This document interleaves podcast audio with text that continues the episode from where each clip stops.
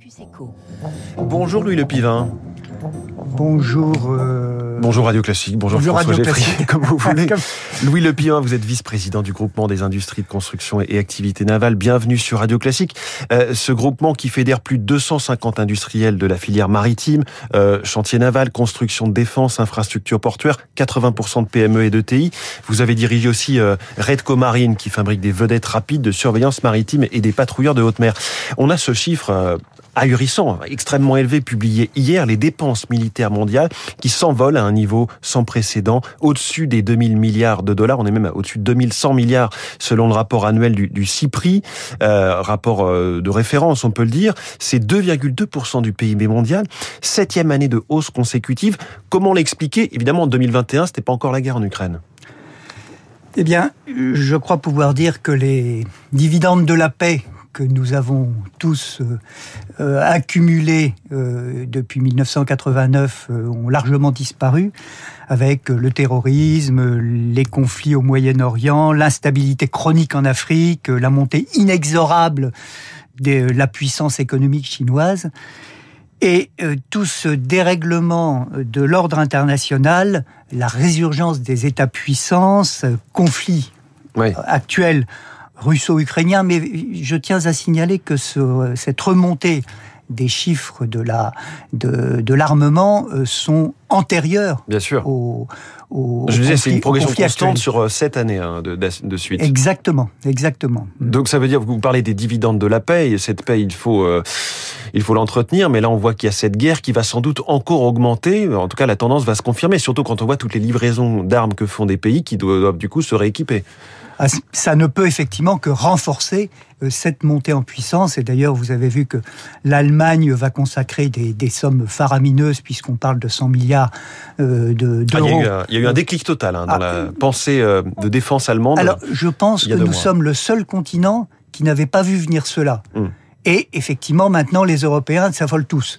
Euh, Nous, en France, nous avions déjà anticipé cela et je tiens à, à signaler que, à de nombreuses reprises, les autorités françaises ont euh, mis en avant cette nécessaire remontée des, mon- des, il y a une des- trajectoire hein, qui a été adoptée. ah, il y a une trajectoire qui existe, qui préexiste effectivement le, le conflit, conflit russo-ukrainien. 56 milliards de dollars, la France passe de la 8e à la 6e place, hein, selon ce rapport.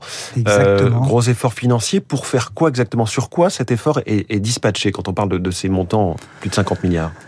Alors, c'est dispatché dans plusieurs domaines. Dans les domaines que je connais mieux, moi, je parlerai effectivement de la montée en puissance dans le domaine naval, puisqu'en fait, euh, bah, la Terre, euh, c'est d'abord et avant tout, euh, ce sont d'abord et avant tout des océans. La planète bleue. Euh, La planète bleue, exactement. plus de 70% de la surface de la Terre, ce sont des océans. Et donc, si on veut montrer une capacité de puissance, il faut être capable d'aller sur ces océans. Donc effectivement, euh, les, décisions ont été prises euh, par le président de la République euh, de construire un, futur, porte-avions qui va remplacer à échéance d'une quinzaine d'années le porte le porte-avions Charles de Gaulle actuel. Vous avez aussi un maintien de la capacité euh, de frappe nucléaire Mmh. avec nos sous-marins nucléaires lanceurs d'engins. Et nous avons par ailleurs aussi la mise en place euh, de nouveaux sous-marins nucléaires d'attaque pour remplacer les sous-marins nucléaires d'attaque français euh, existants qui commencent à, à être plutôt prendre en un fin peu de vie. d'âge. Exactement. Il y a donc un réarmement, notamment sur ce volet maritime que vous connaissez parfaitement, Louis Le Pivin. Est-ce que c'est lié, vous le disiez, à la Chine? On, on a parlé du dossier Indo-Pacifique de cette zone avec l'Australie. On ne va pas se remémorer du, tragique du contrat des sous-marins euh, français avec l'Australie. Mais voilà, c'est vraiment le point chaud du globe aujourd'hui, c'est cette zone-là. Alors, la zone Indo-Pacifique est une zone effectivement qui prend de plus en plus d'importance et qui est au cœur de la stratégie, de la stratégie mondiale d'un certain nombre de pays. Euh, D'abord, euh, la Chine, c'est une évidence euh, géographique. Et je vous rappelle au passage que le président Xi a bien précisé que la Chine, qui a toujours été la première puissance mondiale jusqu'à il y a 200 ans, va redevenir cette première puissance mondiale pour, 1900, pour 2000, 2049. Mmh. Donc pour fêter le centenaire de l'arrivée au pouvoir de, de Mao Tse-tung. Et je pense qu'ils réussiront. Ils vont, oh, ils vont réussir. Euh, L'Australie, l'Indo-Pacifique, Taïwan aussi. On évoque, euh, c'était avant la guerre en Ukraine, on évoquait une possible troisième guerre mondiale autour de Taïwan. Alors Taïwan, je ne sais pas comment ça se passera, mais je suis quasi persuadé que les Chinois n'en font qu'une bouchée. Euh, je ne sais pas quand, mais très certainement. Sauf qu'on dit que ça implique tout de suite une entrée en guerre des États-Unis. Bon, c'est à voir. C'est ce qu'on dit, mais ça, alors là, je ne me... comment se porte dans ce schéma, euh, ce, tableau euh, politique et géopolitique global que l'on décrit là, comment se porte l'industrie française? L'industrie française se porte plutôt bien, malgré la, la, claque que, vous avez sur les sous-marins australiens. Sur les sous-marins australiens. Alors, je reviendrai juste euh, quelques instants sur cette euh, cette affaire australienne parce qu'il faut savoir qu'il y a 33 ans, il y a eu une affaire équivalente avec euh, nos amis canadiens. Mmh.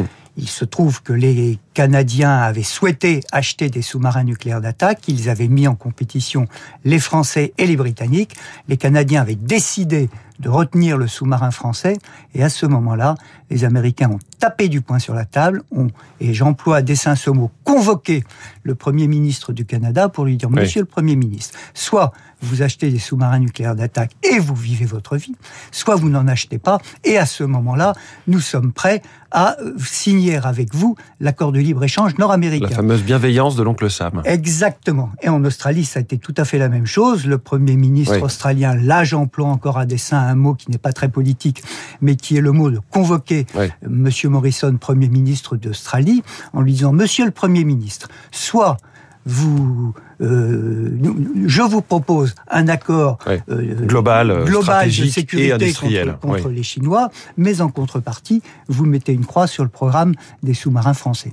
Voilà. Un mot sur les technologies et la main d'œuvre, puisque c'est euh, l'un des points clés. Est-ce qu'on a les talents nécessaires aujourd'hui en France pour faire face à cette montée du cyber, cette montée de la technologie du numérique? Alors, je dirais que nous regorgeons de talents en France, ça c'est une certitude. Euh, maintenant, euh, pour euh, le cas particulier de la construction navale, qui là encore est, le sujet que je connais le mieux, il faut bien reconnaître que nous avons des difficultés à avoir des gens formés. Et donc ça, c'est une des priorités actuelles du GICAN et des, et des industriels qui font partie de notre, de notre syndicat professionnel, c'est de former en particulier des soudeurs, de former euh, des chaudronniers, des spécialités qui euh, sont extrêmement utiles et fondamentales dans la construction navale et pour lesquelles euh, nous avons un déficit de formation qui remonte à un certain nombre d'années au moment où il y a maintenant près de 40 ans, l'éducation nationale a repris à sa charge les formations qui étaient incluses au sein de nos industries. Voilà, pour nous avons repris au sein de nos industries en accord avec l'éducation nationale. Pour ceux qui nous écoutent, cette industrie recrute. Il y a des métiers très techniques qui recrutent. Merci beaucoup, Louis Le Pivin. Et je rappelle ce chiffre 2113 milliards de dollars hein, l'an dernier des dépenses de militaires dans le monde. Louis Le Pivin, vice-président du groupement des industries de construction et activités navales, invité de Radio Classique. 6h54. Comment l'Europe veut éradiquer les substances chimiques nocives? C'est tout de suite.